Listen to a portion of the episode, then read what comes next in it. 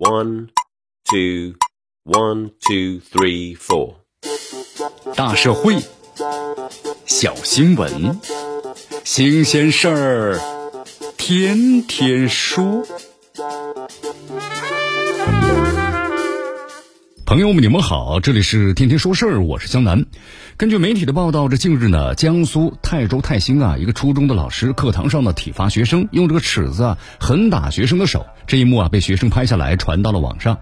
后来呢，当地教育局工作人员表示啊，已经到这个涉事学校呢开展了调查。有知情人士称，是因为呢学生的作业啊错的太多了，这老师啊才体罚了学生。你看这事儿一出来啊，就上了这个热搜。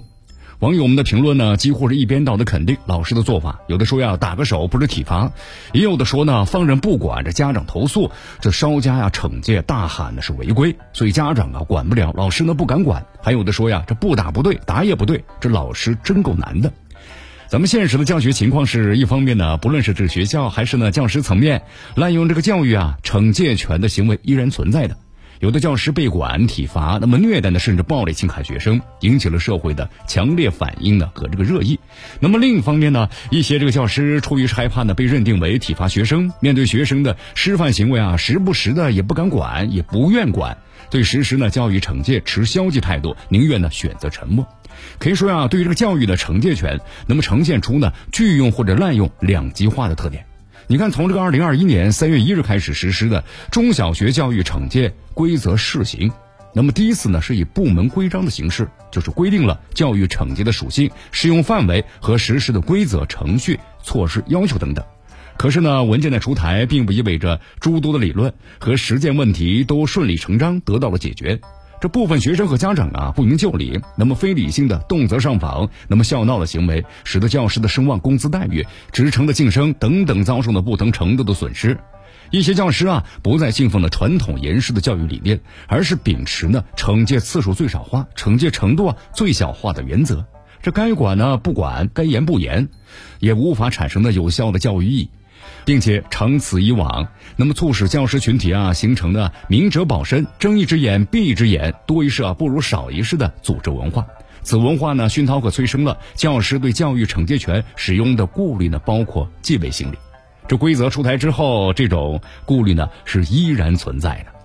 回到这个惩戒的原点，既然惩戒针对的是学生错误，那么第一个需要追问的就如何看待呢？学生错误，主张教育惩戒者呀，往往都有一个预设，就是学生的错误呢是由学生的品格问题呢导致的，是品质性的错误，所以说这个犯错者呀要承担完全的责任，要接受呢处罚和惩戒。这样的预设和逻辑啊有其道理，但是呢并不严密。咱们先不说这学生作为未成年人，并不是完全的道德主体，即使他们呢是负全责的道德主体。这学生错误也并不完全是由品格问题引起的，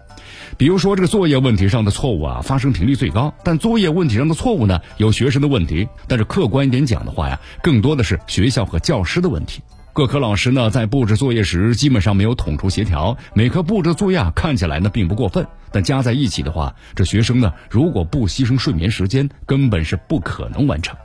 即使学生所犯的错误都是由品格问题导致的，那么处罚他们也未必呢完全正当合理。这学生啊是成长中的人，人格呢还在走向成熟，应该给予其一定的包容空间。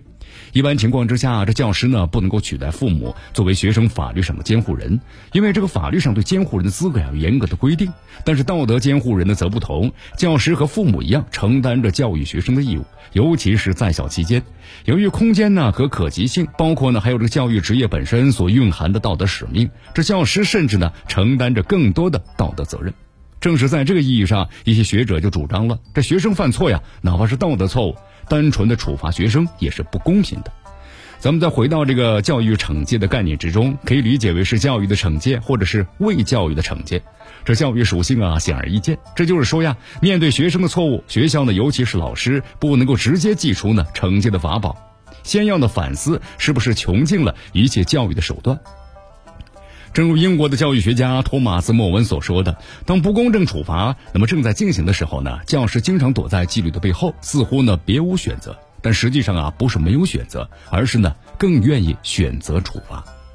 学生错误的原因很复杂，既有主体又有环境。作为教育的概念，教育惩戒是最后的教育手段。与其学生错误不是简单对应的关系。”不是学生犯了错误就要给予惩戒，而是根据错误的原因、错误的性质来决定的是否惩戒以及如何惩戒。要知道啊，教师的职能不仅是包括向学生呢传递人类以往的知识经验，那么更在于通过对学生身心施加呢特定的影响，使其呢逐步的社会化。当然，社会的舆论和家长呢不应该陷入那么这样的一个逻辑当中，把惩戒教育妖魔化，应当对其内涵呢和外延做出公正的解读。教育惩戒权的行使，本质上呢契合教育发展规律。只有将传统的教育观念和现代的赏识教育观念进行有机的结合，方能够呢重构平衡和谐的新型师生关系。这里是天天说事儿，我是江南，咱们明天见。